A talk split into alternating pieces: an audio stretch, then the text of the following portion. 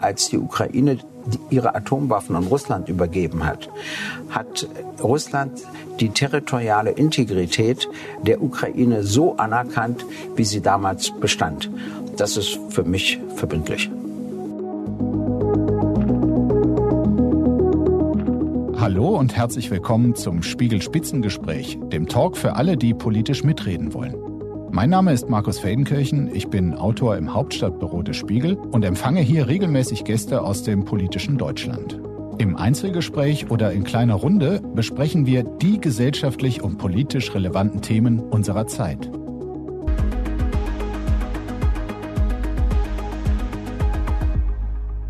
Er war der letzte Vorsitzende der SED und der erste von PDS und Linken. Als Jurist verteidigte er in der DDR auch Systemkritiker und muss sich bis heute dem Vorwurf stellen, zu eng mit der Staatssicherheit gewesen zu sein. Nun ist sein Lebenswerk eine gesamtdeutsche Linke in Gefahr. Herzlich willkommen, Gregor Gysi. Ich grüße Sie auch. Herr Gysi, ähm, Sie haben sich einen Tag nach dem Überfall der Russen auf die Ukraine in einem Statement scharf von Russland und Wladimir Putin distanziert. Ich zitiere, ich bin mit dem Putin-Regime absolut fertig. Ich habe mit dem Regime nichts mehr zu tun. Ist da damals vor gut einem Jahr auch eine persönliche Lebenslüge geplatzt, nämlich der Glaube, dass Putin schon nicht ganz so schlimm ist, wie viele behaupteten? Ja, ich habe nicht geglaubt, dass er den Angriffskrieg völkerrechtswidrig startet, hat er aber gemacht. Und äh, mir wird immer entgegengehalten von Leuten, die das natürlich anders sehen, die sagen immer, Russlands Sicherheitsinteressen seien verletzt worden. Und dann sage ich immer, das kann schon sein, aber gerade Russland hat andere Möglichkeiten, seine Sicherheitsinteressen durchzusetzen. Er ist ständiges Mitglied des Sicherheitsrates. Da kann er auch Großbritannien, Frankreich, USA, auch China unter Druck setzen. Er ist sehr rohstoffreich. Andere Länder wie wir sind es nicht. Also er hatte so viele andere Möglichkeiten, übrigens auch bei BRICS und in anderen Bündnissen, dass er niemals hätte zu dem Mittel greifen dürfen. Ja. Hat er aber. Sie haben Wladimir Putin wirklich in der Vergangenheit äh, relativ oft verteidigt, seine Verbrechen zum Teil auch relativiert. Ein Beispiel nach der Vergiftung von Alexei Nawalny äh, sagten Sie zum Beispiel, dass es völlig abwegig sei, dass Wladimir Putin hinter dem Anschlag auf Nawalny stecken könne. Ich zitiere Sie. Was soll er denn für ein Interesse daran haben? Er weiß doch, dass das die Beziehungen zum Westen verschlechtert. Putin müsste besonders dämlich sein, wenn er das angeordnet hätte. Und das glaube ich deswegen nicht. War vielleicht Ihr Blick auf Putin mit Verlaub ein bisschen dämlich damals? Ja, das kann schon sein. Wissen Sie, es, Sie müssen Folgendes sehen.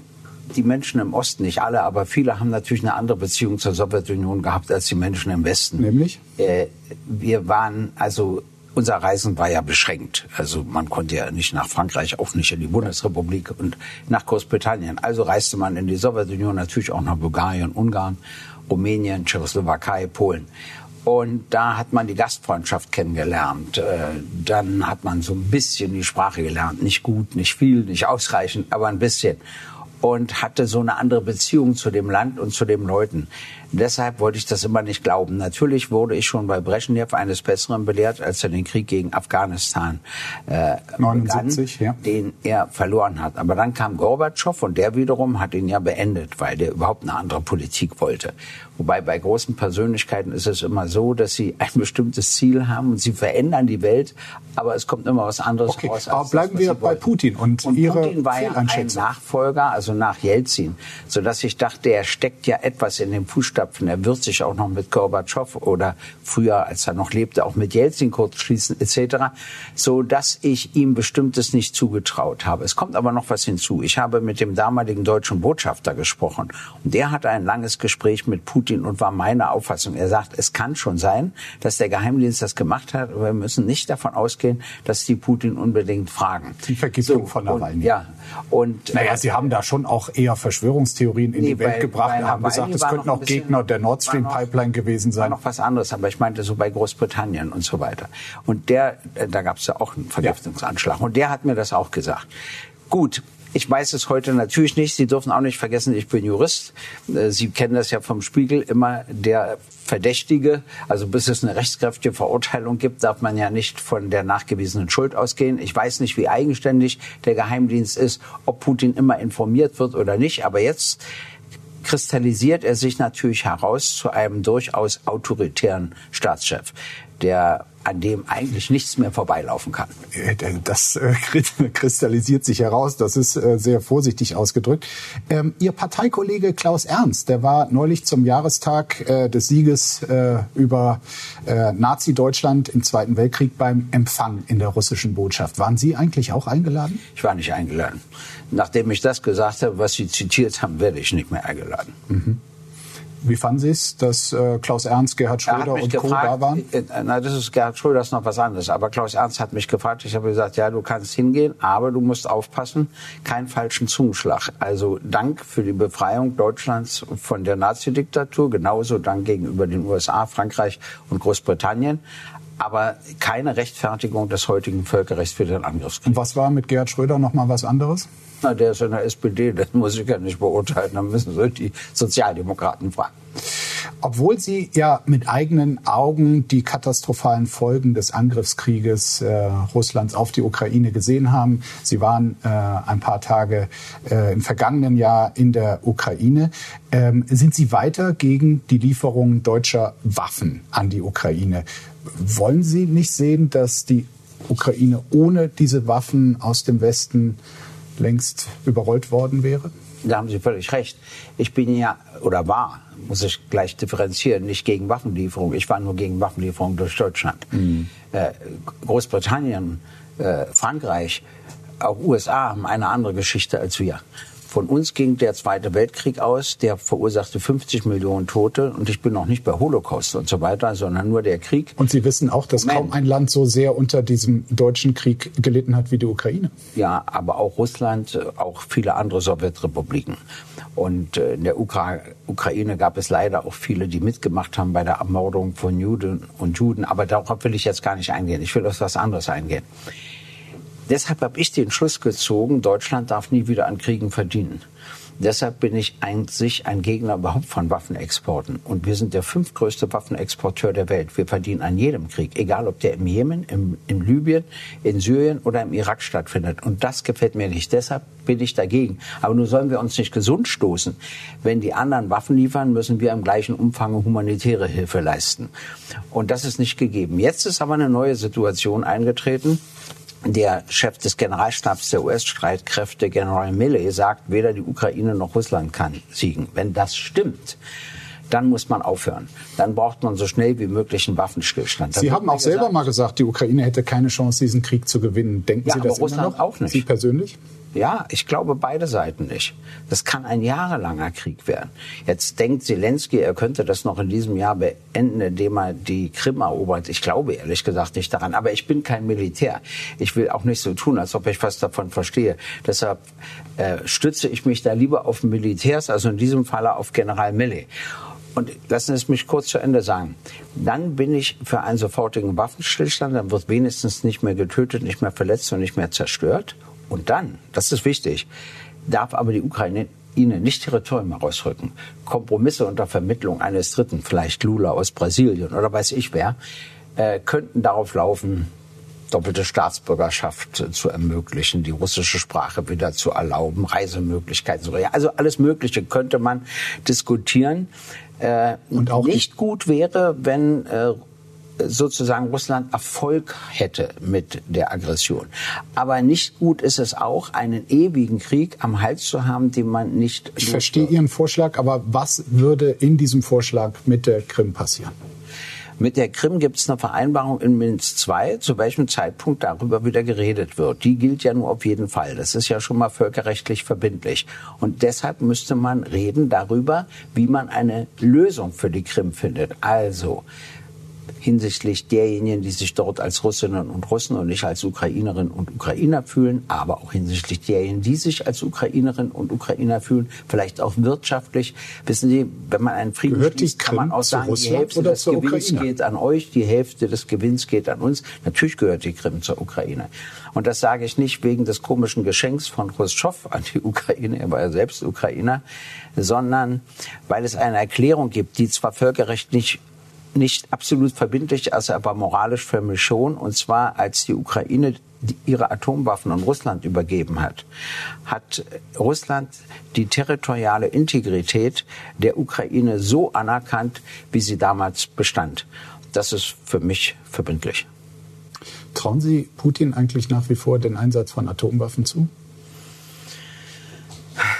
Sie stellen an mich Fragen. Ich bin ihm ja nie in meinem Leben begegnet. Ich kenne ihn nicht im Unterschied ja, zu Sie haben sich, Sie haben schon eine Sorge davor im letzten Jahr ja. häufiger auch kommuniziert. Deshalb ja, wissen Sie, die Sorge habe ich dann, wenn er sich so in die Ecke gedrängt fühlt, dass er glaubt, nichts mehr zu verlieren zu haben dann gibt's immer Leute, die auch durchdrehen und denen dann auch egal ist, dass die eigene Bevölkerung mit darunter leidet. Okay. Das weiß ich nicht. Also ich hoffe aber nicht, dass es zu einer solchen Situation kommt und solange da noch ein Rest von Vernunft hat, wird das nicht passieren. Außerdem habe ich noch eine Hoffnung. Selbst wenn Putin durchdreht, gibt es auch eine Generalität, die dazu Nein sagen kann. Was? Denn das war in den USA bei Trump so, dass die Generäle mitgeteilt haben, der chinesischen Führung, selbst wenn Trump durchdrehen sollte, sie werden keine Atomwaffe zünden. Punkt. Also muss da, da gibt es auch dann immer eigene Strukturen. Bei aller Kritik an Trump, er hat sowas auch nicht geplant. Nein, Was ist heutzutage... Trotzdem haben Sie es gesagt. Ja. Verstehen Sie, weil die Chinesen in Sorge waren, unabhängig davon, ob er sowas plante oder nicht. Was ist denn heutzutage Ihre Botschaft an Wladimir Putin, den Sie über viele Jahre verteidigt oder verharmlost haben? Also meine Botschaft ist, dass er den Krieg sofort beenden muss, dass er nicht davon träumen soll, dass er fremdes Territorium erfolgreich erobern kann. Wenn er aber sein berühmtes Gesicht nicht verlieren will, kann er Kompromisse erzielen bei der Staatsbürgerschaft, bei der Sprache, im kulturellen Bereich, vielleicht auch im wirtschaftlichen Bereich. Außerdem beendet er dann auch vielleicht die massiven Sanktionen gegen Russland. Auch das kann ja ein Anreiz für ihn sein. Herr Gysi, Sie haben eben, als ich äh, gesagt habe, dass die Ukraine wie kaum ein zweites Land unter ähm, dem deutschen Vernichtungskrieg ähm, gelitten hat, darauf hingewiesen, dass äh, Sie sich zum Teil auch an der Ermordung von Juden beteiligt haben. Relativiert das irgendwas? Nein, es relativiert nichts, nur es gab einen Unterschied zwischen der Ost- und der Westukraine.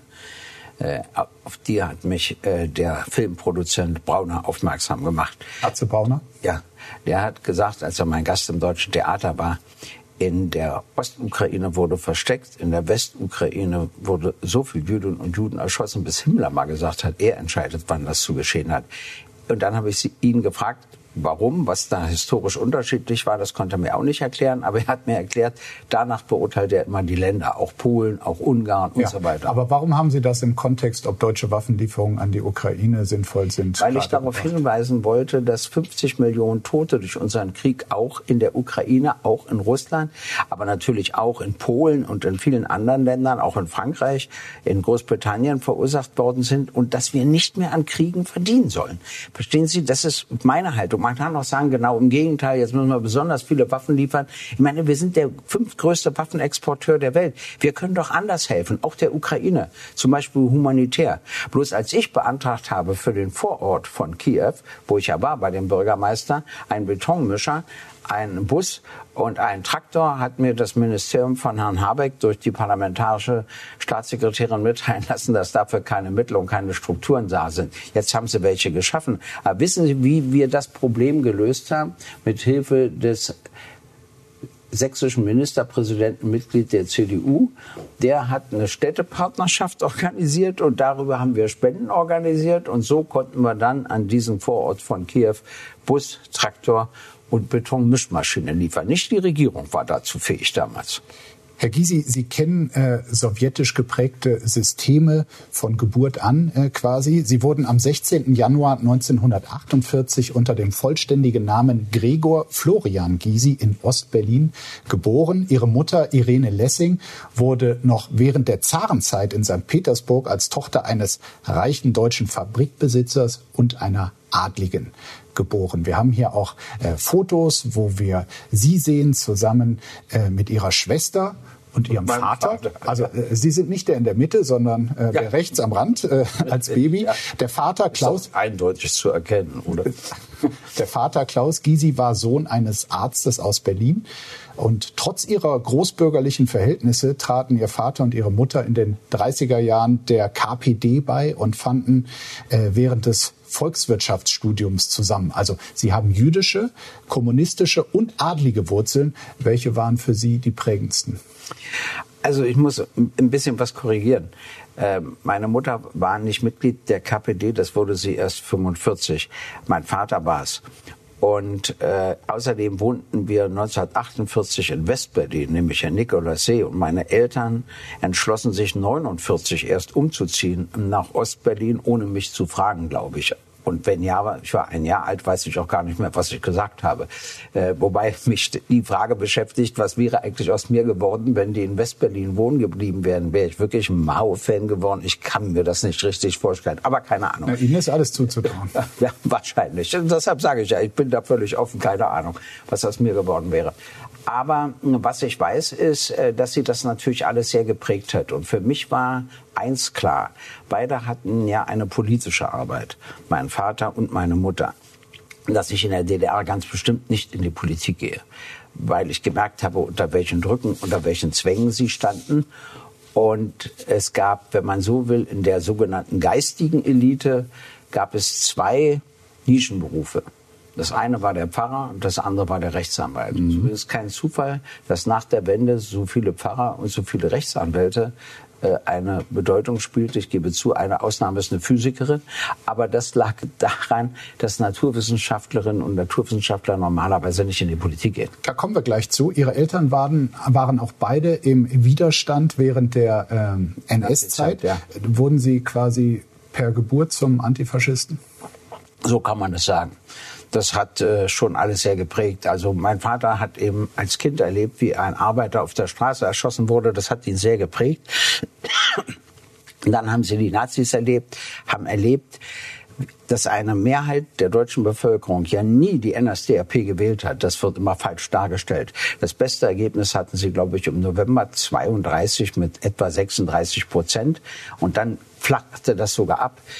Er hat dann, der Hitler, die große Mehrheit der Bevölkerung gewonnen, nachdem er Reichskanzler und Führer war etc., weil er erstens dafür gesorgt hat, dass die Arbeitslosigkeit überwunden wurde durch Rüstungsindustrie, Autobahnbau etc. Und zum Zweiten, weil er dafür gesorgt hat, dass jede Familie einen Volksempfänger bekam. Das kann man sich heute kaum vorstellen, aber das war damals eine Sensation. Jede Familie hatte ein Radio.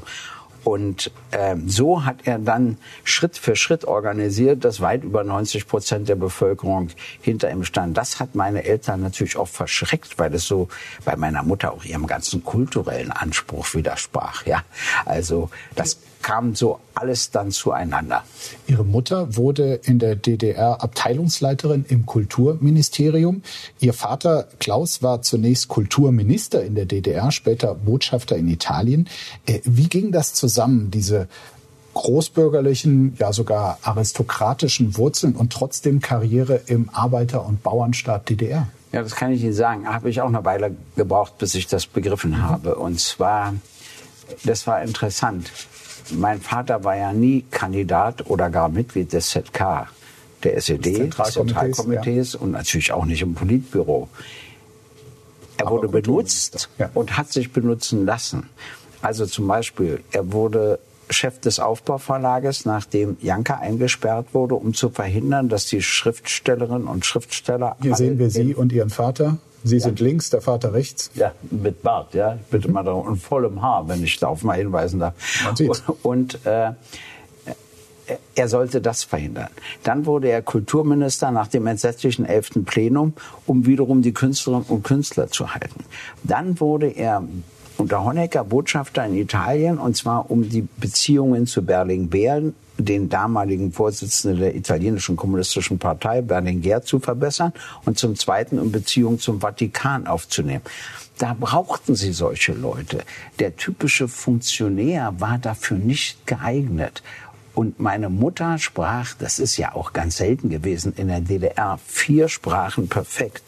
Deutsch, Englisch, Französisch und Russisch. Das ist übrigens eine seltene Mischung, Russisch und Englisch und Französisch. Aber das machte sie. Dadurch war sie wieder für die internationalen Beziehungen so geeignet.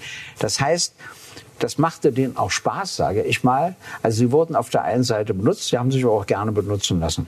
Ja, also Ihr Vater, Sie sagten, man brauchte so einen, um in Italien zu funktionieren. Ihr Biograf Jens König hat über Ihren Vater Klaus Gysi mal geschrieben, ich zitiere, trotz beinharter Identifikation mit der SED-Linie agierte er im Detail geschmeidig, war hochgebildet, eloquent, ein Schürzenjäger und nicht ohne boshafte Ironie. Beschreibt das auch Sie persönlich ganz gut? Ja, natürlich habe ich einiges von meinem Vater übernommen, aber anderes auch wieder nicht. Was denn davon? Äh, äh, zählen Sie noch mal auf. Eloquent? Ja. Hochgebildet? Naja. Schürzenjäger? Gebildet reicht ohne hoch. Ja. Schürzenjäger? Ich bitte Sie auf gar keinen Fall. Ja? Nicht, nicht ohne boshafte Ironie? Nee, boshaft, ich bin ironisch, das stimmt. Ich bin aber auch selbstironisch. Mhm. Das war übrigens mein Vater auch. Übrigens ein interessanter Unterschied zwischen dem von mir sehr geschätzten Professor Dr. Lammert und mir. Wir sind beide ironisch, aber er ist nie selbstironisch.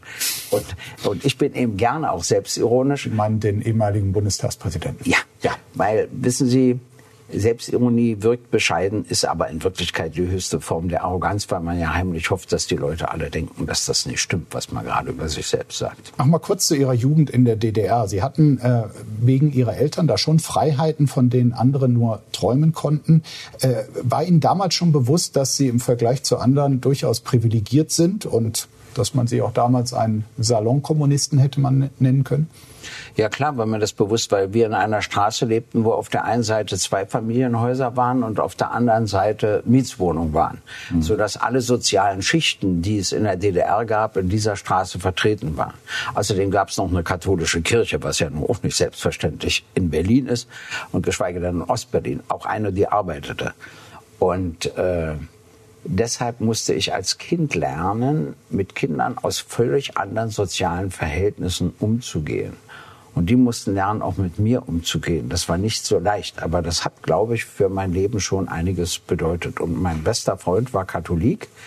Und ich sage Ihnen mal gleich den Unterschied. Meine Eltern hatten, beide waren ja eine Zeit lang Verlegerin bzw. Verleger, hatten tausende Bücher und seine Mutter hatte exakt zwei Bücher, nämlich die Bibel und das Kochbuch. Das war's.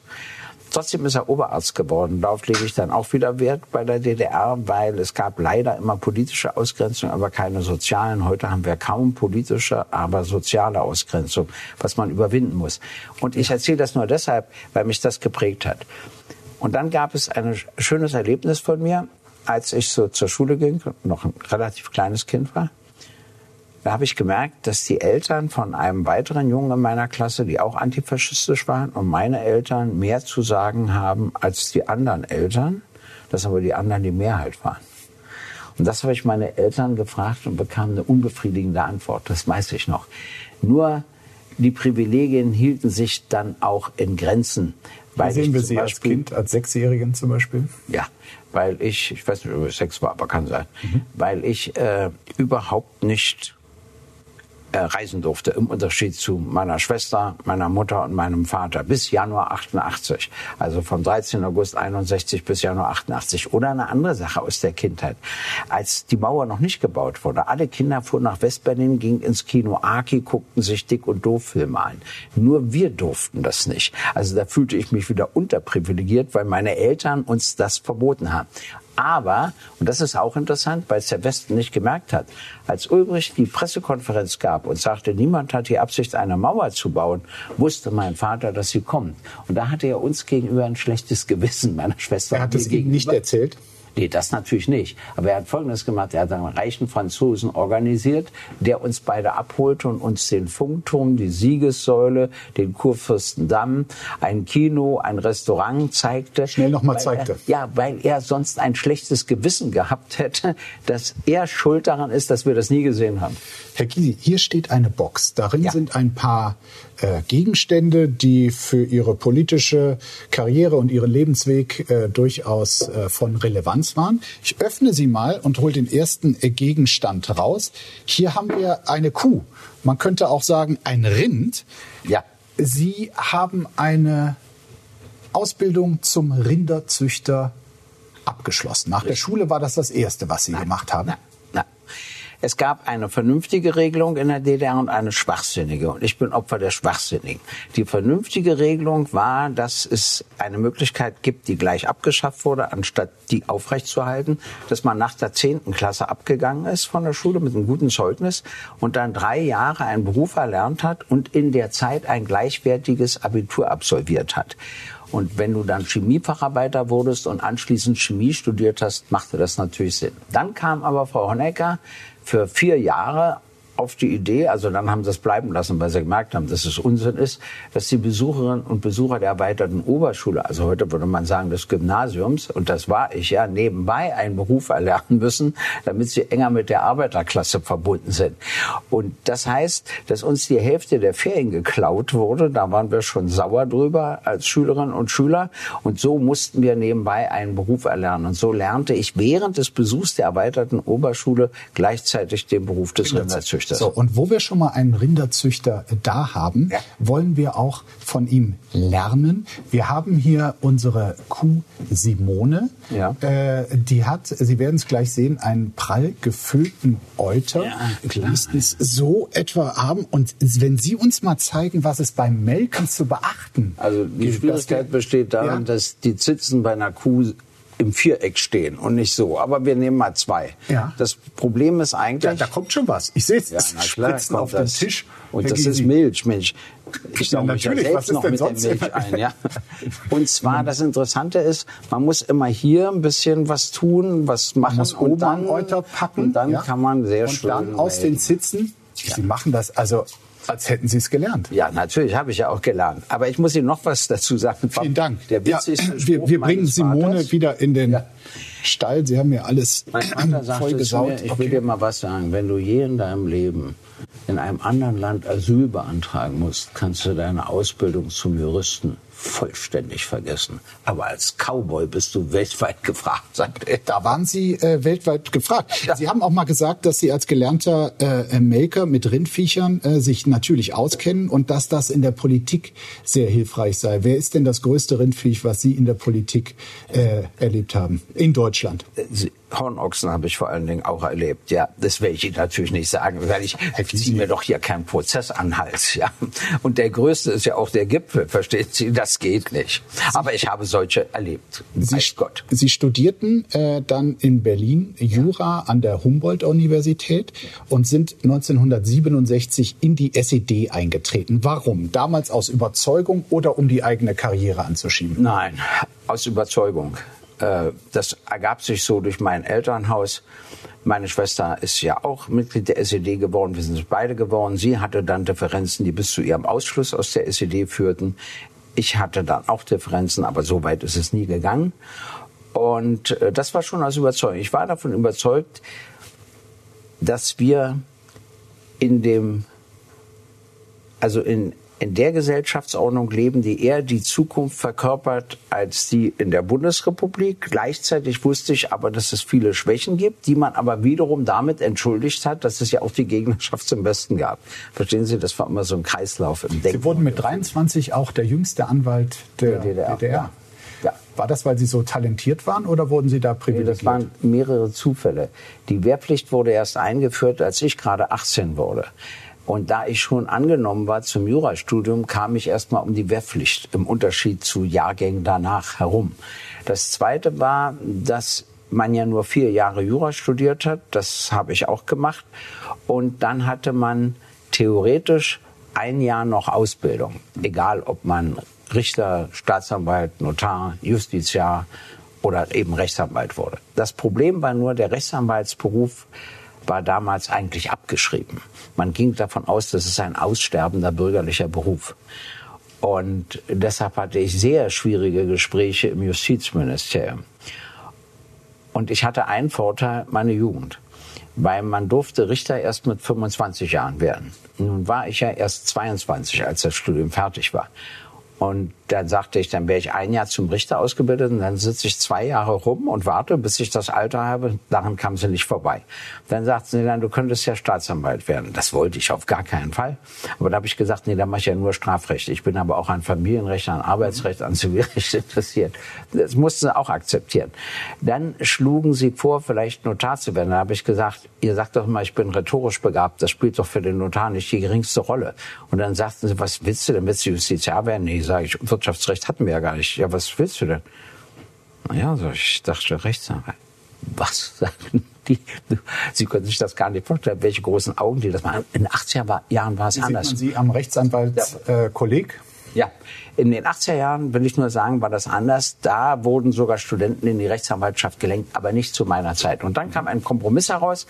Ich musste acht Monate in die Ausbildung als Richterassistent gehen. Und wenn das Rechtsanwaltskollegium mich nimmt, darf ich danach dort Praktikant, nannte sich das werden, und dann schließlich Rechtsanwalt. Und so wurde ich eben der jüngste Rechtsanwalt der DDR. Herr Gysi, ich packe nochmal die Kuh, packen wir wieder ein aus dieser Box. Ähm, schauen Sie sich das mal an.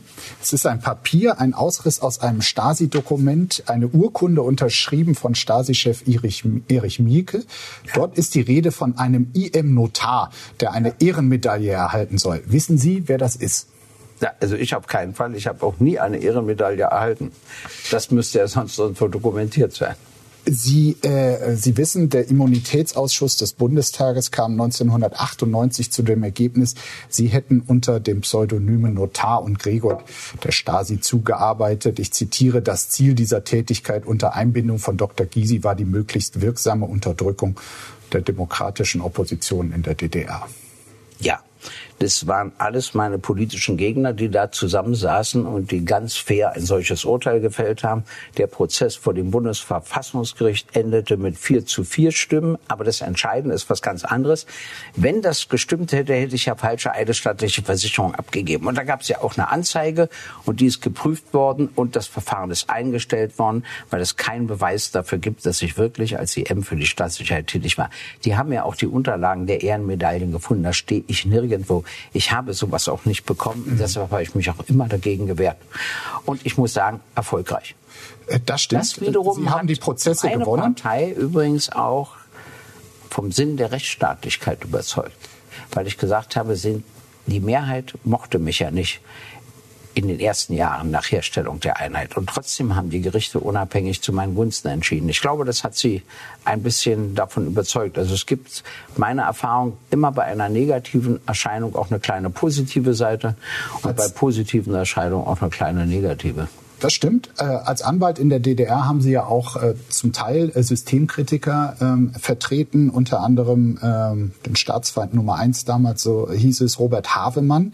Dessen Frau Katja hatte nach der Wende erstmals Einblick in dessen Stasi-Akte und fand da Berichte eines Spitzels mit Decknamen Gregor. Ich zitiere auch hier. Ich bin schon vor Jahren zu der Gewissheit gelangt, Wollen dass Sie ich mir hinter, jetzt 80 Akten vorlesen? hinter dem Decknamen. IM Notar und IM Gregor Herr Gysi verbirgt. Nur er konnte in diese Form den Inhalt dieser Gespräche wiedergeben. Wie kommt Frau Havemann denn dazu? Ja, sie hat das ja nicht aufrechterhalten, weil sie keine Prozesse führen wollte. Es war so, dass ich natürlich, erstens hatte ich ja natürlich Kontakte zur Staatssicherheit, wenn ich jemanden verteidigt habe, weil ja der Vernehmer von der Staatssicherheit war und die Staatsanwaltschaft anordnete, ich darf nur im Beisein des Vernehmers mit meinem Mandanten sprechen, solange die Ermittlungen laufen. Danach konnte ich ihn alleine sprechen. Vorher nicht, was ich eine ungeheure Einschränkung fand, aber es war so. Zweitens hatte ich viele Gespräche in der Abteilung Staats- und Recht des ZK der SED. Und da gibt es ja nun auch Belege, dass der zum Beispiel Unterlagen von mir aus der Abteilung Staat und Recht dann auch der Staatssicherheit zugesandt hat, was ja auch die Staatsanwaltschaft festgestellt hat und gesagt hat, ja tatsächlich hat er dort Gespräche geführt, die dann wiederum bei der Staatssicherheit landeten. Und die mussten ja einen Namen dafür finden. Aber es gibt doch auch ganz klar folgende Unterlagen. Da gibt es einen Vorschlag, mich anwerben zu dürfen. Und der ist nicht bestätigt worden. Sie haben ja nicht mal eine Anwerbung versucht. Das ergibt sich auch eindeutig, dass der nicht bestätigt worden ist. Und dann gibt es einen Abschlussbericht und dann wurde gegen mich eine operative Personenkontrolle eröffnet. Aber wissen Sie, das habe ich alles so oft durch. Aber der Spiegel, dem liegt natürlich daran, weil er diesen Kampf gegen mich ja besonders geführt hat und auch schon eröffnet hat, Anfang Januar 1990 mit dem Drahtzieher, der ich ja gewesen sein soll, etc. Deshalb wundert es mich nicht. Aber ich will Ihnen nur sagen, das habe ich alles durch und die Staatsanwaltschaft hat es geprüft und die anderen auch. Und deshalb fühle ich mich diesbezüglich freigesprochen. Glauben Sie, die Deutschen hätten es Ihnen verziehen, wenn Sie jetzt nur mal theoretisch gesagt hätten, ja, äh, das war so, ich bitte um Verzeihung, ich war jung und naiv und wurde unter Druck gesetzt? Nein, das glaube ich nicht. Aber so ein Quatsch würde ich auch nicht sagen, wenn es nicht stimmt. Also Geständnisse lege ich nur ab, wenn der Vorwurf stimmt, sonst nicht. Sie werden mit dem nächsten Gegenstand wahrscheinlich auch zufrieden sein. Keine Stasi-Urkunde, sondern bitte nehmen Sie es selber und äh, falten Sie es mal auf. Wie gesagt, es wird, ihr, es wird Ihr Herz erfreuen. Na, mal sehen. Mal sehen. Ja, nicht nur gemeine Geschenke hier drin. Ah, mein erster FC Union. Ja, das ist wahr. Sehr schön. Wissen Sie, dass ich da, also so muss ich es ja, glaube ich, halten. Wissen Sie, dass ich da am kommenden Sonntag bin, beim letzten Spiel. Es geht gegen Werder um Bremen. den Einzug in die Champions League. Richtig, richtig. Was ist mit dem Verein passiert? Das kann ich Ihnen sagen. Das war schon zu DDR-Zeiten immer ein besonderer Verein. Sie haben gesagt, der frechste Club der DDR. Das war's. Und zwar aus folgendem Grund. Es Sie können sich das gerne umhängen. Dankeschön. Es gab eine, eine Vorschrift, äh, in der DDR, dass in der Oberliga, so nannte sich die höchste Klasse des Fußballs, ja. keine Vorbestraften spielen dürfen. Nur beim ersten FC Union spielten auch Vorbestrafte. Für den galt das nicht. Die haben immer Sonderbedingungen erreicht. Und frech waren sie auch. Und die, das muss ich auch sagen, die, die Fans waren immer was Besonderes die machen alles. Also das sind sie ja heute noch, das kann ja, ich bestätigen. Als und äh, die sparen so viel Geld, weil die alles selber bauen etc. So und dann war es immer so, wenn sie in der alten Försterei spielten, hatte ich in aller Regel, also in Berlin spielten danach zwei bis drei neue Mandanten in Rummelsburg. Hm? Das heißt in der Untersuchungshaft. Und da musste ich immer zur Staatsanwaltschaft und zum Gericht und sagen, die waren doch noch jung, na etwas über die Stränge geschlagen etc. etc. Und in den 20 Jahren, die ich Anwalt in der DDR war, hatte ich ein einziges Mal ein Fan von Dynamo. Deshalb sage ich immer, vom ersten FC Union konnte ich leben, von Dynamo nicht. Als Gegner der totalen ähm, Kommerzialisierung, was halten Sie dann von diesem sehr speziellen Verein RB Leipzig? Sehr kompliziert. Aber das ist ja weltweit so, dass das alles kommerzialisiert wird. Aber es gibt auch Ausnahmen. Der erste FC Union ist eine Ausnahme. Wenn ich was zu sagen gehabt hätte, hätte ich das anders gemacht beim RB Leipzig. Und Sie werden sich wünschen, Bayern München ist eine Ausnahme. Und wissen Sie auch warum? Weil die Mehrheit dem Verein gehört. Das gibt es bei Weltfußballclubs ja. gar nicht mehr. Ja, also das sind immer Prinzen und so. Aber sie haben natürlich auch solche Eigentümer, aber die Mehrheit gehört eben auch bei Bayern München dem Verein. Das gefällt mir. Mhm. Äh, sie sind ja gut mit Uli Hoeneß befreundet. Glauben Sie, der kommt jetzt zurück? Das ist übertrieben, aber wir finden uns ganz gut. Ja. Wäre es klug, wenn der zurückkäme in die Führung des FC Bayern? Naja, wissen Sie, man muss immer auch seinem Alter entsprechen, das sage ich ja auch zu mir selbst, das muss er schon selbst entscheiden. Aber... Die Hönes ist jünger als Sie. Ja, ich weiß. Äh, aber er hat ja für sich bestimmte Entscheidungen getroffen. Außerdem hat er gesessen eine gewisse Zeit, darf man auch alles nicht vergessen. Und wissen Sie, ich glaube, das liegt an meinem Beruf Rechtsanwalt. Ich nehme immer zu Menschen Kontakt auf, die in Schwierigkeiten sind. Bei, bei den anderen ist es ja nicht nötig. Der konnte mich vorher natürlich nicht ausstellen. Das heißt, Sie haben damals Kontakt zu Uli Hoeneß aufgenommen, als ja, es schwierig Wissen Sie auch warum? Er war im Olympiastadion und plötzlich redete keiner mit ihm. Das ist auch sehr deutsch. Und da dachte ich, nee, bloß weil ein Ermittlungsverfahren läuft, das geht nicht. Und da habe ich ihn angesprochen und so kamen wir miteinander ins Gespräch. Es gibt auch einen anderen, der in Schwierigkeiten war. Wir haben vorher nie ein Wort gewechselt. Dann haben wir Worte gewechselt. Ich habe mir überlegt, woran diese meine Krankheit liegt und bin darauf gekommen, das liegt an meinem Anwaltsberuf. Weil ich immer, wissen Sie, zu einem Rechtsanwalt kommen nie glückliche Menschen. Immer nur Menschen mit Problemen. Daran gewöhnt man sich. Freut es Sie als Union-Fan eigentlich, dass die Hertha jetzt absteigt? Nein, nein, nein. Ich finde zwei Hauptstadtclubs äh, schon berechtigt in der ersten Fußball-Bundesliga. Aber dass sie hinter dem ersten FC Union liegt, dagegen habe ich natürlich nichts. Aber nicht gleich abschleichen. Was mich verblüfft hat, Sie haben selbst Fußball gespielt und zwar als Torwart. Ja, klar. Wir haben da auch ein wunderbares Foto, äh, Sie in Aktion. Jetzt sagt man ja gemeinhin, äh, dass äh, eine gewisse Körpergröße für den Torwart nicht schädlich ist. Ja. Wie gerieten Sie dann ins Tor? Kann ich Ihnen sagen, weil ich faul bin. Ich hatte nicht die geringste Lust, die ganze Zeit hin und her zu rennen, wie das alle müssen. Und als Torwart stehe ich immer in meinem Tor. Ich hatte allerdings, da haben Sie recht, gewisse Schwierigkeiten, an die Latte zu kommen. Wir haben ein Video äh, vorliegen vom 4. November 1989, die große Demonstration auf dem Berliner äh, Alexanderplatz. Äh, Sie gerieten damals erstmals äh, in die öffentliche Aufmerksamkeit und forderten ein neues Wahlrecht und ein Verfassungsgericht für die DDR unter anderem. Äh, ihr Vorredner damals war Jan-Josef Liefers und wir schauen mal kurz rein. Nach unserem Exkurs über Verfassung und Strafgesetzbuch spricht zu Ihnen der Rechtsanwalt Gregor Gysi.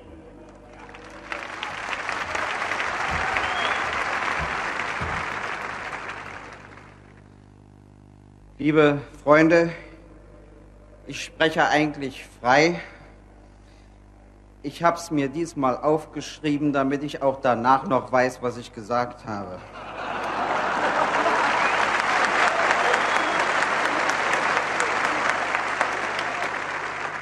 Ich möchte Sie zunächst begrüßen und beglückwünschen. Und nicht nur Sie, sondern auch das Präsidium der Volkspolizei Berlin zu dieser größten Demonstration in der Geschichte der DDR.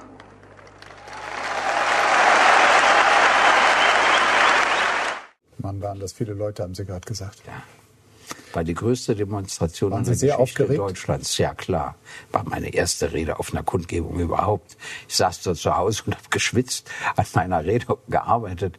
Ich meine, die Mauer war ja noch zu, das darf man nicht vergessen. Noch galt die führende Rolle der SED etc. Es war alles nicht so einfach. Und Schabowski hat gesprochen äh, und der hatte gar keine Chance.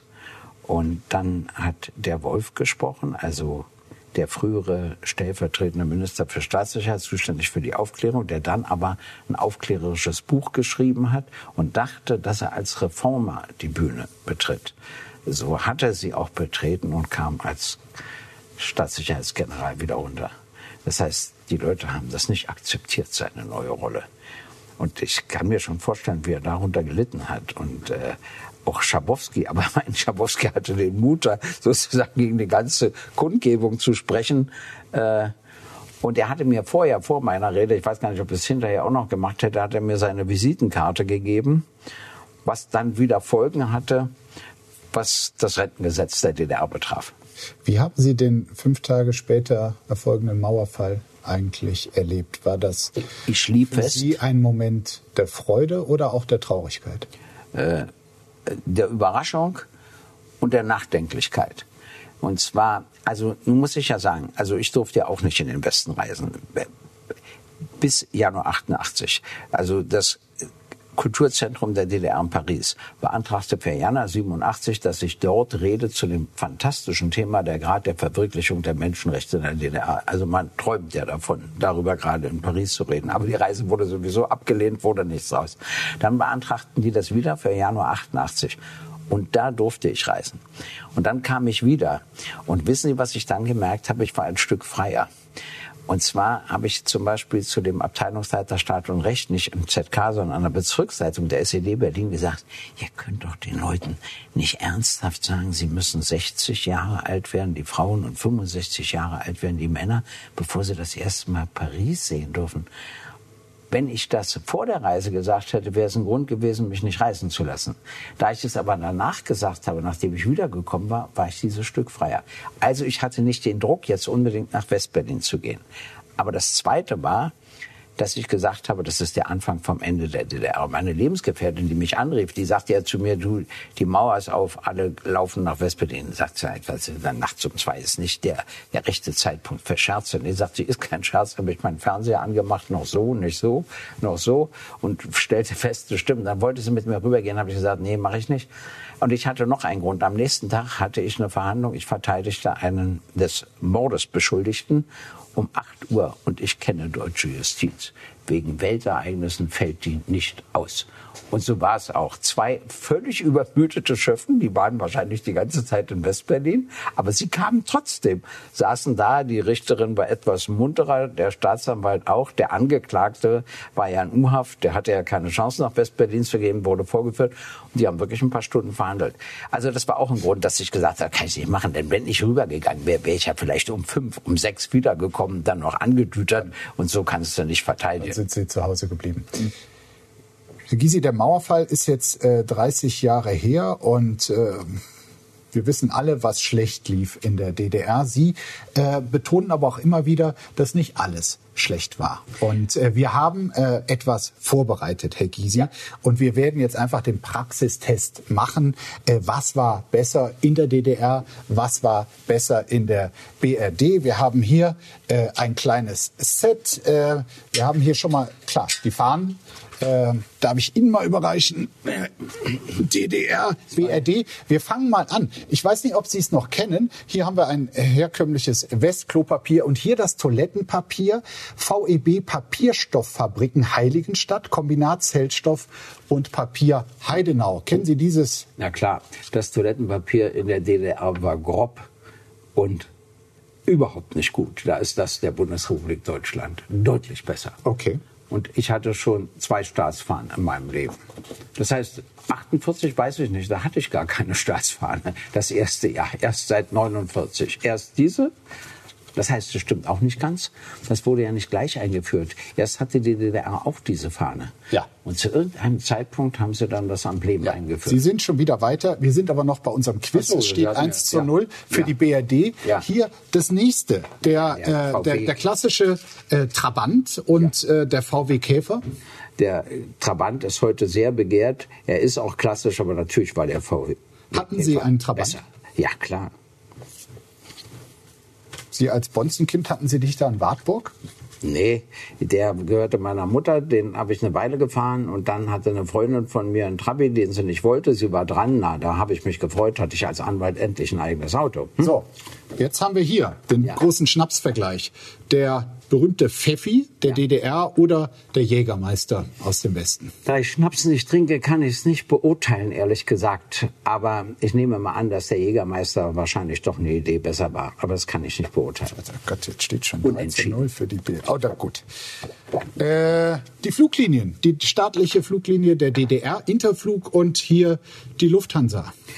Also die Interflug war nicht schlecht, die äh, war schon ganz gut, auch was den Service betraf. Nur wohin man mit ihr fliegen konnte, das war extrem begrenzt im Unterschied zur Lufthansa. Allerdings, die Lufthansa durfte wiederum nicht nach Westberlin fliegen. Das ist ja auch spannend, das weiß heute keiner mehr. Nur französische, britische und US-amerikanische Maschinen. Was war das Gute am Service von Interflug? Das hier einfach nett waren. Weil äh, das war natürlich ein besonderer Beruf, Stewardess zu werden, war ja der Traum für viele und den wollten sie gar nicht gefährden und schon deshalb waren sie immer nett. Jetzt, jetzt geht es um den Urlaub, Herr Gysi. Hier haben wir mal äh, klassisches Symbolbild äh, BRD-Urlaub an der Adria und hier ja. FKK-Urlaub an der Ostsee. Also was FKK betrifft, war die DDR deutlich weiter als die ja. Bundesrepublik. Haben Sie auch gemacht? Wir sind, ja, bis 16, dann nicht mehr. Aber äh, meine Mutter wollte das immer komischerweise. Und ähm, äh, da war sie wirklich weiter. Der Urlaub war sehr schön in der DDR. Er war natürlich nicht so abwechslungsreich wie in der Bundesrepublik, aber dafür haben die Leute gelernt, auf eine bestimmte erfolgreiche Art Urlaub zu machen. Also auch in der DDR, aber natürlich auch in den Ländern, in die sie reisen konnten. Aber begrenzt. So, dann haben wir äh, den Klassiker äh, Vita Cola. Mhm. Und Ostdeutsches Produkt, hm? Coca-Cola? Hm? Also ich nehme an, die, die, der weltweite Verkauf spricht für Coca-Cola, nicht für Vita-Cola. Ich selbst trinke beide nicht. So, jetzt geht es um die Frage, wie denn die Kinder so betreut werden. Ja. Daheim bei der Mutter? Ja. Symbolbild BRD oder aber Symbolbild DDR. Ja, also die DDR war in einer Frage deutlich weiter als die Bundesrepublik, ohne am Ziel zu sein bei der Gleichstellung der Geschlechter. Sie war noch nicht am Ziel, aber war deutlich weiter. Das hängt natürlich auch mit den Krippen, den Kindergärten, den Horteinrichtungen und anderes zusammen. Und die waren gar nicht schlecht organisiert. Und die Kinder lernten früh aufeinander einzugehen etc.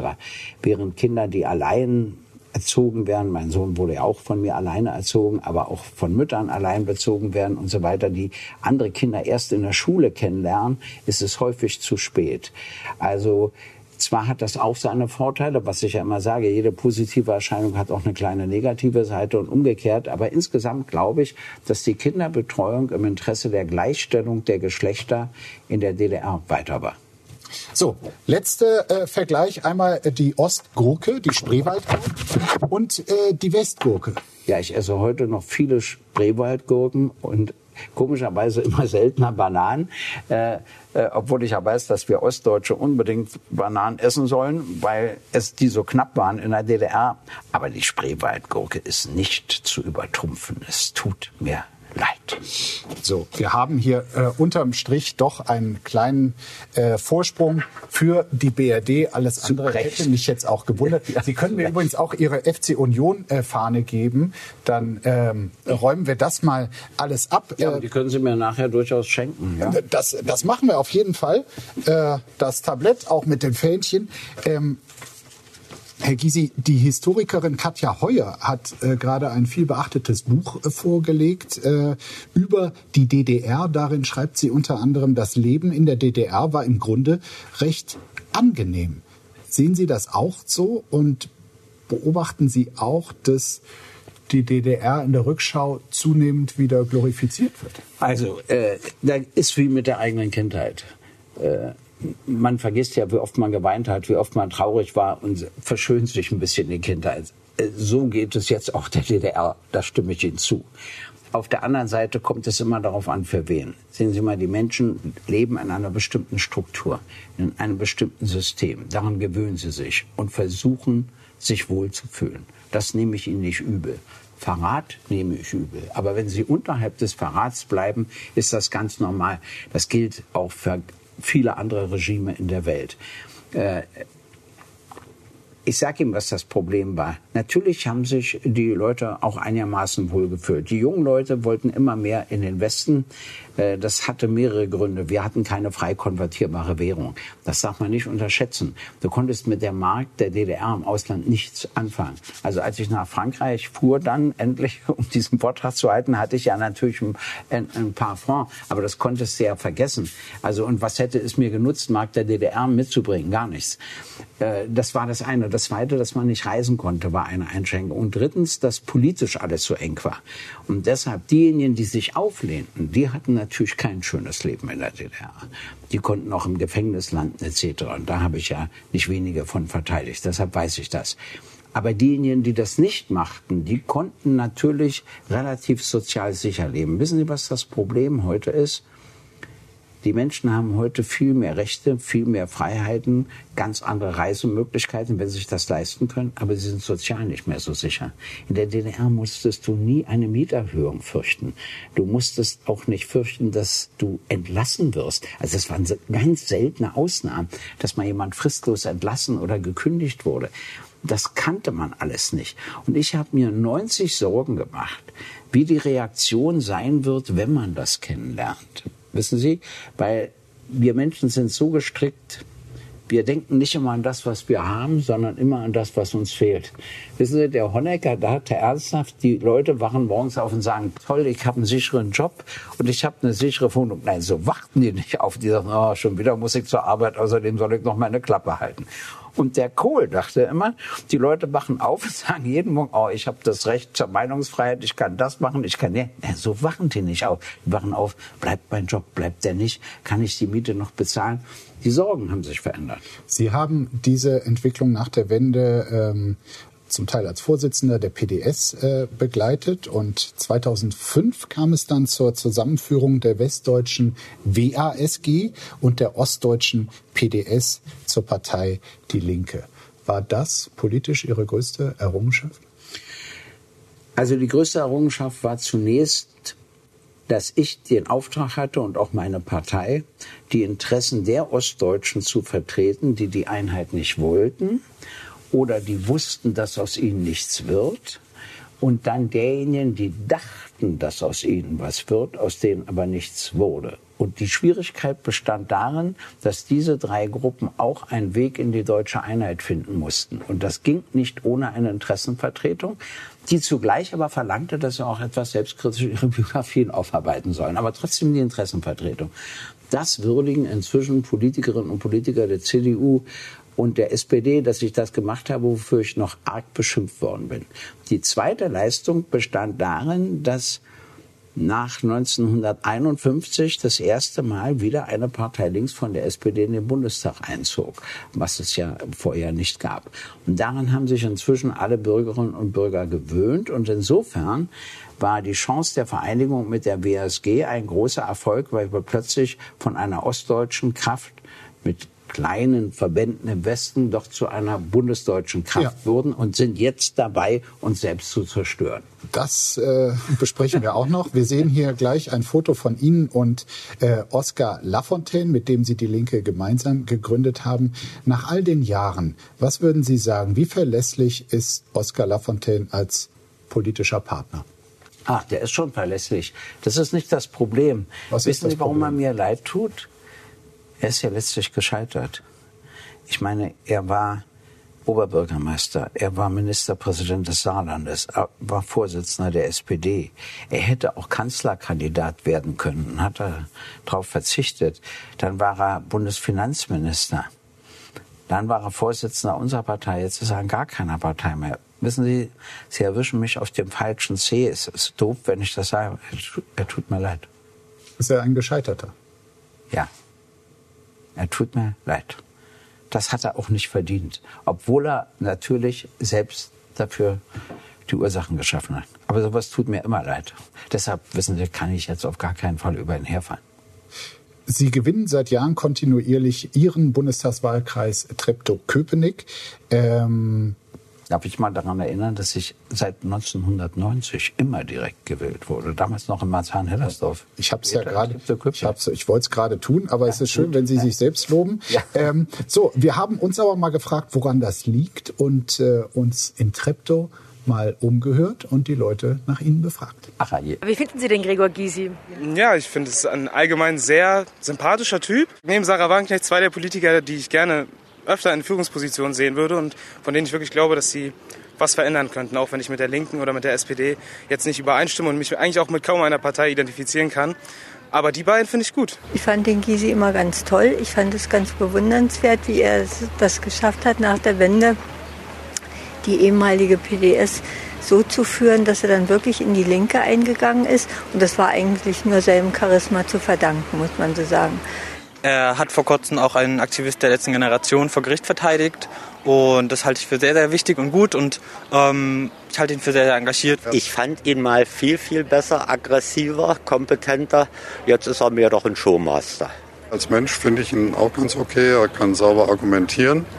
Und politisch würde ich sagen, ähm, wenn die Partei mehr wie Gregor Gysi wäre, also sprich die Linken, dann wären sie fast wählbar. Das würden Sie sich wahrscheinlich auch wünschen, öfter, dass die Partei mehr wie Gregor Gysi wäre. Naja, sie ist natürlich in einer schwierigen Situation.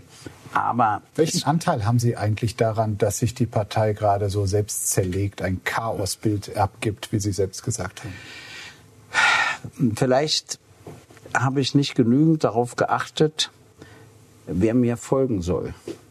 Wissen Sie, das ist immer das Schwierigste, Nachfolgerinnen und Nachfolger zu gewinnen. Obwohl wir natürlich mit Dietmar Bartsch einen guten haben. Und ich finde auch, die beiden Parteivorsitzenden geben sich große Mühe, Amira auch. Das ist nicht mein Problem. Aber ich bin zu spät darauf gekommen. Und wenn man so dominante Personen hat wie Oskar Lafontaine und mich, ist es danach auch schwer. Es ist danach immer schwer, das hinzubekommen. Aber im Grunde genommen müssen wir einfach drei Sachen machen. Wir müssen die Denunziation einstellen, die ich unerträglich finde. Und die Leute, die immer, wenn sie einen Artikel gegen ein Mitglied meiner Partei lesen, kommen die Infos von einem anderen Mitglied meiner Partei. Natürlich. Unerträglich. Ja. Das Zweite ist, die öffentlichen Auseinandersetzungen muss man auf ein Mindestmaß reduzieren und man muss viel mehr über die Gemeinsamkeiten reden. Und das Dritte ist, dass eine Partei in einer existenziellen Krise sich auf ganz wenige politische Fragen konzentrieren muss. Sie darf nicht ein Laden für die tausend kleinen Dinge sein. Das ist reale Friedenspolitik. Das ist soziale Gerechtigkeit, einzige Steuergerechtigkeit. Das ist ökologische Nachhaltigkeit in sozialer Verantwortung. Das ist die Gleichstellung von Frau und Mann und die Gleichstellung von Ost und West. Die fünf Themen. Wenn Sie sich darauf konzentrierten, jetzt zum Beispiel mal einen großen Sozialvorschlag machten in Anbetracht der Inflation, der Verteuerung, der Heizung und was da alles mhm. kommt etc. Das ist unsere Aufgabe. Wenn wir das wieder machten, würde auch die Akzeptanz der Partei wieder steigen. Was glauben Sie denn, wenn die Kollegin Sarah Wagenknecht ihre eigene Partei gründen würde, worüber sie gerade nachdenkt? Wie viel Prozent könnte die der Linken noch abluchsen von den Verbliebenen? Keine Ahnung. Äh, das Problem ist, dass sie ja, glaube ich, eher träumt, von woanders Stimmen zu bekommen. Von der AfD? Äh, zum Beispiel auch. Äh, und davon träume ich an gar nicht. dachten Sie? Nö, nö. Nichtwählerinnen und Nichtwähler könnte sie gewinnen, aber natürlich auch Leute, die vorher AfD gewählt haben, aus bestimmten Gründen. Auch natürlich welche, die Linke gewählt haben, das ist mir schon klar. Aber wissen Sie, ich kenne solche Vorgänge. Erst boomt man so auf, die Medien sind alle interessiert, neue Partei und so weiter. Man geht durch alle Medien und dann fällt man wieder irgendwie runter. Das ist natürlich ein Problem, das im nächsten Jahr die Europawahl anstellt. Da gibt es keine Sperrklausel.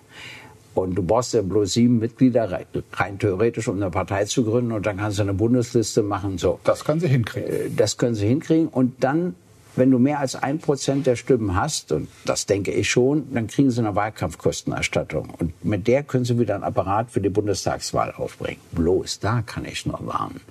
Wissen Sie, 16 Landesverbände, 30 Büros. Äh, wer soll das alles organisieren? Sie ganz bestimmt nicht. Also das müssen ja andere machen. Aber wissen Sie, was passiert? Wenn man Oskar ausgegrenzt könnte ja helfen. Ja, klar, aber auch nur begrenzt. Äh, wissen Sie, was passiert? Wenn du ausgegrenzt bist, kriegst du alle Ausgegrenzten. Ich kenne das von unseren Landesverbänden West nach 90. Ich weiß, was das für ein Vergnügen ist. Also, und deshalb, ich spreche ja auch mit Sarah. Wir unterhalten uns ja auch offen. Ich sage ja das auch immer. Mal gesprochen? Vielleicht vor zwei Wochen oder so. Oder drei Wochen, weiß ich nicht genau. Und ähm, äh, das ist ein Problem. Aber es gibt noch was. Wenn dieser Schritt wirklich gegangen wird, dann glaube ich, gibt es ein Aufbäumen in meiner Partei. Das nun nicht. Das heißt, es könnte wieder eine neue Leidenschaft, wissen Sie, ein neuer Kampfgeist entstehen, dass Sie sagen, nee, nee, nee, durch eigene Leute, das muss man sich jetzt auch nicht unterbringen. Also, vielleicht passiert sogar das Gegenteil von dem, womit alle rechnen. Keine Ahnung. Nur um das klar zu, äh, festzuhalten, Sie würden nicht in die neue Wagenknecht-Partei. Nein, ganz bestimmt nicht. Aber ich, äh, hoffe auch, dass es sie gar nicht gründet. Und werden Sie noch mal antreten in Treptow-Köpenick bei der nächsten Bundestagswahl? Dazu will ich mich jetzt ganz bestimmt nicht äußern, obwohl ich dazu natürlich in meinem Kopf durchaus ein paar Vorstellungen habe. Aber das hängt von vielen Umständen ab, auch von der Art, welches Wahlrecht wir bekommen. Wissen Sie, es ist ja gerade ein neues beschlossen worden. Das setzt mich natürlich ganz schön unter Druck. Und äh, man weiß ja nicht, was das Bundesverfassungsgericht entscheidet. Ich weiß ja noch nicht mal, ob der Bundespräsident es überhaupt unterzeichnet. Haben Sie Zweifel daran, dass der äh, Bundespräsident die Wahlrechtsreform unterzeichnet? Naja, es gibt eine Sache, die habe ich ihm geschrieben. Er darf ja ein Gesetz dann nicht unterschreiben, wenn es offensichtlich grundgesetzwidrig ist. Das ist immer die Schwierigkeit mit der Offensichtlichkeit. Offensichtlich, ja. Aber es gibt einen offensichtlichen Fall. Ja, wie kann ich den kurz erklären? Also die Parteien können Direktkandidaten aufstellen. Man kann aber auch selbst Direktkandidat in einem ohne Wahlkreis werden, ohne zu einer Partei zu gehören. Und dann musst du 200 Unterschriften sammeln, also sicherer ist 230, falls welche wegfallen, und die reichst du beim Wahlkreisleiter Okay. an. Und derjenige, der so kandidiert, wenn er gewählt wird, ist immer im Bundestag nach dem neuen Gesetz. Und derjenige, der von der Partei aufgestellt wird, ist nicht im Das Bundestag. heißt, um das mal klar zu machen, es könnte sein, wenn Sie für die Linke wieder antreten in Treptow-Köpenick, könnte es sein, obwohl Sie die absolut, obwohl Sie die Mehrheit in Ihrem Wahlkreis haben, dass Sie nicht in den Bundestag kommen nach der neuen Wahlrechtsreform. Wenn Sie aber als Parteilose antreten, Richtig. kämen Sie rein. Ich kann auch in der Partei sein. Ich muss bloß einzeln antreten. Okay. Das spielt keine Und Rolle. das- und dann wäre ich auf jeden das Fall drin. Sie auch in Erwägung für den Fall, dass die Wahlrechtsreform Naja, das geht doch überhaupt nicht. Du kannst doch den Leuten nicht sagen, einmal wählt er ihn so, dann ist er drin. Einmal anders aufgestellt, dieselben Stimmen, ist er nicht drin. Das geht doch gar Okay, nicht. wir werden das weiter beobachten. Das klingt äh, spannend. Äh, Sie sind seit 2002 auch wieder als Anwalt äh, tätig, haben da äh, viele Mandate übernommen. Zuletzt ähm, auch einen Aktivisten der letzten Generation vor Gericht verteidigt. Was hat Sie dazu bewogen, dieses Mandat zu übernehmen? Und was sehen Sie in diesen Leuten, in diesen Aktivistinnen und Aktivisten? Also äh, ich hatte ein anderthalbstündiges Streitgespräch mit den Aktivistinnen und Aktivisten im Bundestag und der Kompromiss war, dass ich für einen die Verteidigung übernehme. Ja. Und da sind wir nach dem Termin gegangen. Ich kannte den Menschen ja noch gar nicht, ja, habe ich erst dann kennengelernt. Und natürlich, wenn ich Verteidiger bin, bin ich Verteidiger, dann verteidige ich. Das Problem, was ich sehe, ist ein anderes. Äh, natürlich würde ich mich, also wenn ich Autofahrer wäre und ich müsste da anderthalb Stunden stehen, wäre ich genauso pappesatt wie alle anderen. Oder wenn ich mir ein Flugticket kaufe für einen Urlaub, weiß ich was weit entfernt und die Maschine kann nicht starten, weil die sich angeklebt haben. Nein, das kann ich alles verstehen. Jetzt gehen sie auch noch weiter. Jetzt beschädigen sie Asphalt oder kleben sich sogar auf Autos an. Das geht natürlich. missfällt alles nicht. Ja, das äh, ist auch eine Steigerung. Mein Anliegen ist ein anderes. Also erstens verteidige ich natürlich konsequent, meine auch, dass der freigesprochen werden muss, aber über den Fall müssen wir jetzt ja nicht diskutieren, sondern es gibt etwas anderes. Man muss mit ihnen sprechen. Und deshalb habe ich den Bundeskanzler angeschrieben. Zweimal. Und nur hat er den Bundesverkehrsminister beauftragt, es zu tun. Immerhin. Warum? Sie sind noch zu jung, aber es gab die 68er Generation. Die 68er Generation kritisierte in der alten Bundesrepublik, dass es keine wirkliche Aufarbeitung der NS-Geschichte damals gab, also bis damals gab. Dann brachten sie die Frage der Ökologie ein und regten sich über die verstaubten Verhältnisse an den Universitäten auf. Und sie wurden nur beschimpft. Keiner hat mit ihnen gesprochen. Und dann gab es einen harten Kern, aus dem sich die RAF bildete. Er radikalisierte sich. Ich will keine RAF. Und deshalb bin ich dafür, so früh wie möglich mit aufgebrachten jungen Leuten zu sprechen, um ihnen zu zeigen, was geht und was nicht geht. Zum Beispiel fordern sie eine generelle Geschwindigkeitsbegrenzung. Äh, Sie geht selbstverständlich. Herr Gysi, in, in mehreren Bundesländern haben Polizisten jetzt Wohnungen von äh, Mitgliedern der letzten Generation durchsucht. Der Tatvorwurf Bildung einer kriminellen Vereinigung. In Bayern war das. Ist die letzte Generation eine kriminelle Vereinigung? Natürlich nicht. Die haben doch ein ganz anderes Anliegen. Was halten Sie dann von diesem Vorgehen?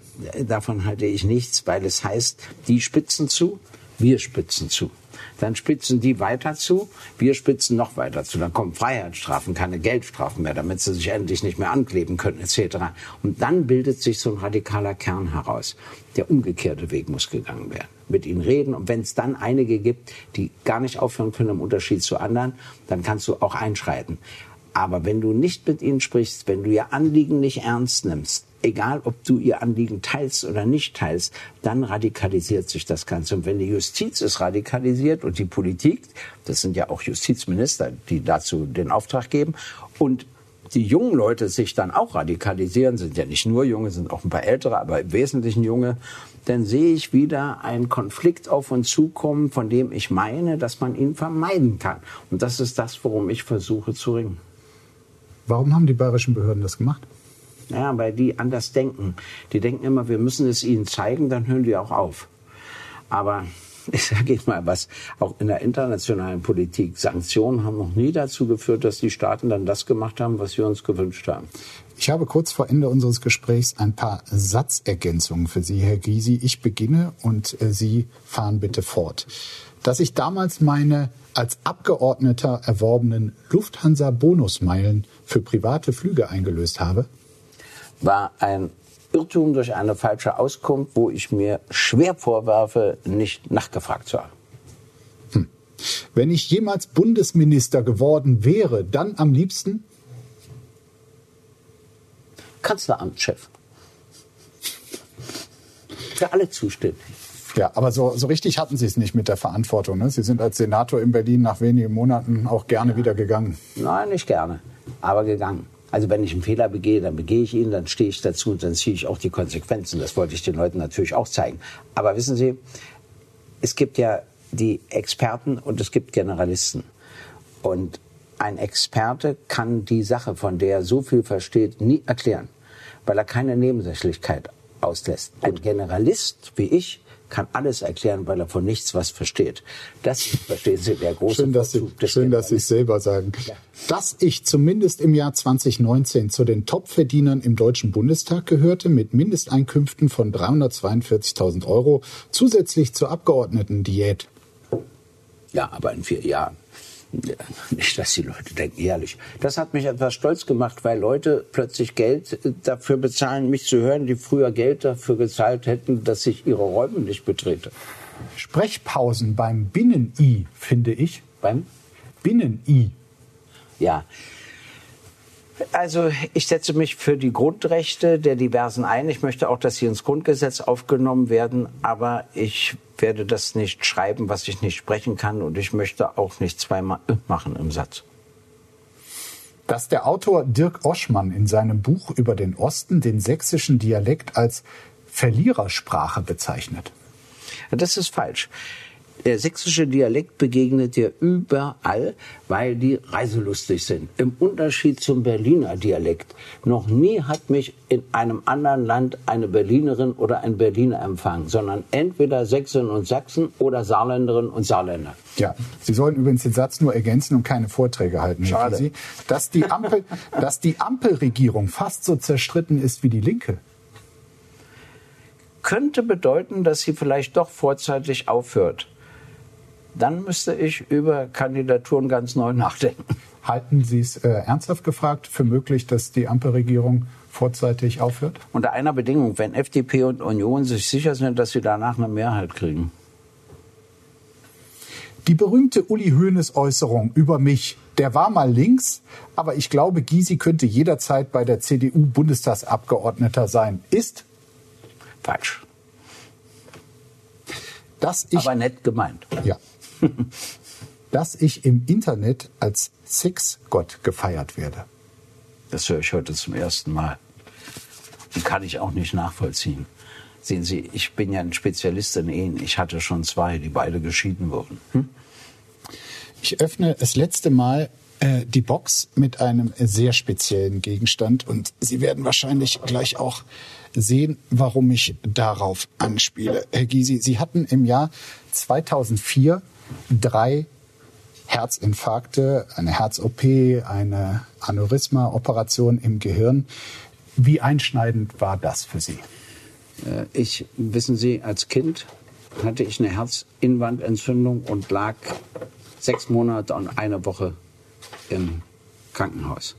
Das ist für ein Kind außergewöhnlich und prägt mich bis heute, auch was Kinderrechte betrifft, die es damals so gut wie gar nicht gab. Und äh, ich habe aber die Schule nicht versäumt, weil es in der DDR so war. Ich lag ja in der Charité, dass zweimal in der Woche hatten wir Deutsch und Mathe als Unterricht, also im Krankenhaus. Und äh, später, als ich zu Hause lag, äh, kam der Lehrer ab und zu vorbei und hat mir geholfen, sodass ich keine Klasse wiederholen musste. Und dann habe ich mich entschieden, oder bei allen Politikerinnen und Politikern, vor allem bei Spitzenpolitikerinnen und Spitzenpolitikern ist es so, wenn sie aufhören in der Politik, werden sie krank. Denken Sie an Kohl. Ich kann Ihnen viele, viele Beispiele nennen. Und bei mir war es genauso. 2004 hatte ich drei Infarkte und eine Gehirnoperation, sind Sie? Und seitdem bin ich pflegefrei. Ich erledige sowas in einem Jahr und dann ist es vorbei. Und jetzt gehe ich davon aus, dass es mir nicht wieder passiert. Sie haben auch geraucht wie ein Schlot, ne? Ja, aber wie ein Schlot. Zum Schluss 50 Zigaretten. Und rauche seitdem überhaupt nicht mehr und bin ein toleranter Nichtraucher. Also theoretisch könnten Sie in meiner Wohnung rauchen, stört mich überhaupt nicht. Und ich bin überhaupt nicht wieder anfällig. Hier sieht man Sie als Raucher? Ja.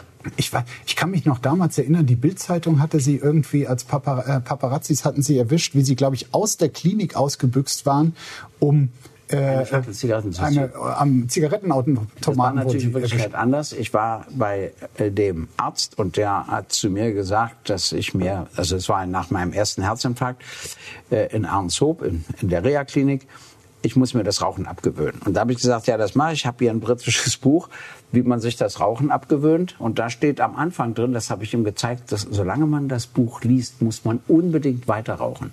Und jetzt kommt's. Das habe ich natürlich auch gemacht. Also habe weiter geraucht. Und das habe ich auch mit dem Arzt vereinbart. Aber er war doch klug er rief mich nochmal zurück und sagt, wie lange wollen Sie denn an dem Büchlein lesen? Habe ich gesagt, na, ich dachte so jeden Tag ein Satz. Nein, nein, nein, sagte er. Bitte beschleunigen. Und, und deshalb habe ich diese Schachtel noch gekauft und das war die letzte in meinem Leben. Und das muss ich meiner Frau damals meiner Frau wirklich lassen. Aus Solidarität hat sie sich das Rauchen auch abgewöhnt. Und ich weiß noch, wie wir mitternachts telefonierten und ich hatte meine letzte halbe Zigarette. Und danach habe ich nie wieder eine Zigarette geraucht, aber fragen Sie mich nicht, wie schwer das am Anfang war. Aber jetzt. Darf, darf ich Ihnen was anderes anbieten? Ja. ist einfach angeblich gut fürs Herz. Wollen wir, ja. wollen wir probieren? Übrigens war das bei meinem Vater, bei meinem Großvater immer nicht Krebs, nichts, immer das Herz war unser toi, toi, Problem. Weil es so groß ist. Wissen Sie, wer wir so mitführen sind? Also, ja, ich habe heute übrigens noch ein Bürgerforum. Nur, ja? nur um das klar zu machen, ja. wir, wir werden, äh, äh, kriegen kein Geld von dieser Firma und ich kann es geschmacklich auch nicht wirklich empfehlen. Bitte austrinken hier, nicht rumtricksen. Herr Gysi, Sie haben mal gesagt, hätte ich gewusst, was alles auf mich zukommt, hätte ich im Dezember 1989 Nein sagen sollen, Politiker zu werden. Ist das ernsthaft Ihre Bilanz? War es eine Fehlentscheidung, in die Politik zu gehen? Ja, das gilt zumindest für eine bestimmte Zeit. Meine Autobiografie sage ich ja, ein Leben ist zu wenig. Damit meine ich, dass ich bisher sechs Leben geführt habe. Das erste war Kindheit und Jugend. Das zweite war die Studentenzeit. Das dritte war mein Anwaltsleben in der DDR. Das vierte war die Wendezeit, wo jeden Tag in der DDR etwas passierte, was du am Vortag für ausgeschlossen gehalten hast, dass es je passiert kann, aber es passierte trotzdem. Und dann wurde ich Bürger der Bundesrepublik Deutschland und da hatte ich zwei Leben. Im fünften lehnte mich die Mehrheit der Bevölkerung strikt ab. Ich selbst fand mich aber netter. Und das fünfte Leben war sehr anstrengend, muss ich sagen auch durch den Spiegel, aber auch durch Bild, durch viele andere und viele Prozesse. Und deshalb habe ich das gesagt. Und dann habe ich es geschafft, zuerst im Osten, dann im Westen, zum Schluss in Bayern, dass mich eine Mehrheit akzeptiert. Und das sechste Leben ist viel angenehmer, in dem stecke ich jetzt, als das fünfte Leben. Das siebte ist das hohe Alter, das kommt noch, da rufe ich sie an und das ist dann mein letztes Leben. Aber wenn ich alles bedenke, was ich im fünften Leben erlebt habe, hätte ich eigentlich Nein sagen können. Aber ich habe eine neue Eigenschaft an mir festgestellt. Ich bin preußisch stur. Ich kann dann nicht gehen. Ich habe dann gesagt, nein, du musst das schaffen, dass die Mehrheit dich akzeptiert. Herr Gysi, ich danke Ihnen für das Gespräch.